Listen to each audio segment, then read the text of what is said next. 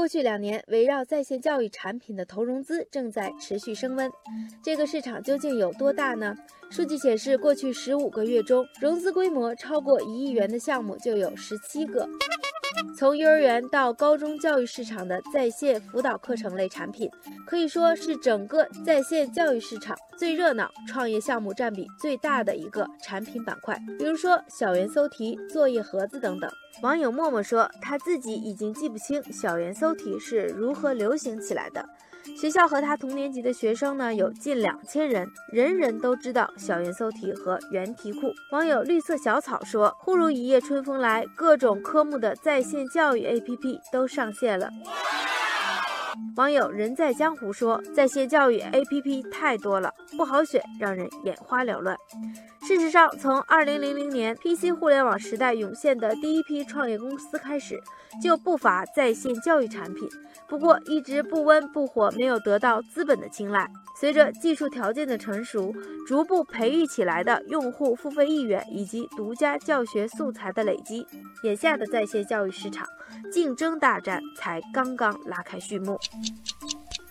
网友水梨花说：“行业内还没有出现某门学科一家独大的竞争局面，还有百分之九十的生源富矿等待被挖掘。”网友兔八哥说：“更多细分市场仍有入局的机会，深度垂直领域是在线教育 APP 的蓝海。”网友文文说：“在线教育还是一个新生代产品，打营销战不可避免，为的是给消费者树立第一选择印象。”网友子君说：“家长对于在线教育的接受度、使用习惯都慢慢培养起来了。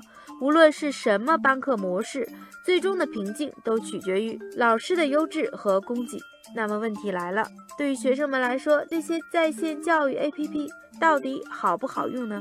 创投大热门，能给孩子们减负吗？网友李叔说，学校的确遇到过上课不认真的老师，只是把知识点讲了就算完事，有时还会把题目讲错。相比之下，在线教育 APP 感受更好哦。